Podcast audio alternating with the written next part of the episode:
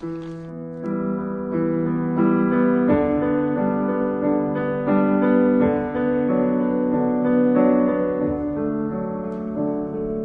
crisis es una situación grave y decisiva que pone en peligro el desarrollo de un asunto.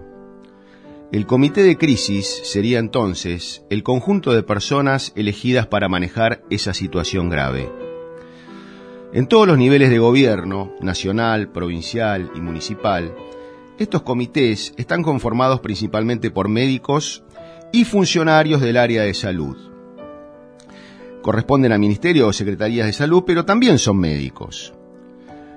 En definitiva, los comités de crisis en todos los niveles son manejados de una manera discrecional por los titulares del Ejecutivo, gobernadores, intendentes o jefes de gobierno, es decir, que se escudan en los médicos, pero hacen lo que quieren.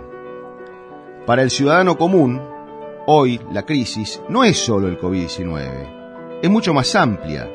Abarca aspectos de salud que requieren tratamientos prolongados o estudios de alta complejidad. También urgencias por afecciones agudas. Pero los comités de crisis solo se refieren al COVID-19. También existen crisis emocionales, producto de una cuarentena tan prolongada, que derivan en trastornos psicológicos en niños y en adultos. Pero los comités de crisis solo se refieren al COVID-19. Las crisis afectivas derivadas de no poder trasladarse y acompañar a familiares enfermos o de edad avanzada, o el festejo de un aniversario, o asistir a un entierro, o abrazar al padre, al hijo o al amigo. Pero los comités de crisis solo se refieren al COVID-19. La crisis laboral derivada de decisiones arbitrarias, cierre de comercios, caída de ventas, suspensión de proyectos, pérdida de empleos y pérdida de esperanzas. Y los comités de crisis se refieren al COVID-19. La crisis económica, con pérdida de ahorros, menores ingresos, aumento de gastos, aumento de impuestos, gasto del Estado cada vez más altos, emisión monetaria, inflación. Pero los comités de crisis se refieren al COVID-19. Crisis educativa, con un parche virtual que de ningún modo reemplaza a la escuela o a la universidad. Pero Toda acción de gobierno se reduce a la utilización de dos términos, pandemia y cuarentena.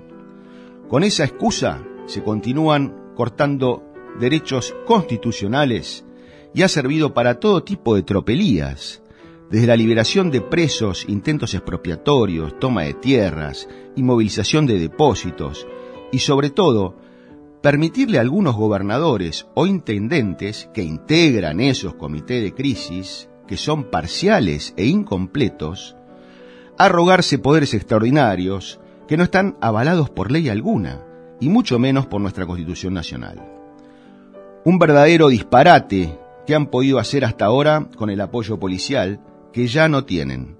Así que señores, bajen un cambio y piensen bien lo que van a decidir, porque la gente está movilizada y el horno no está para bollos.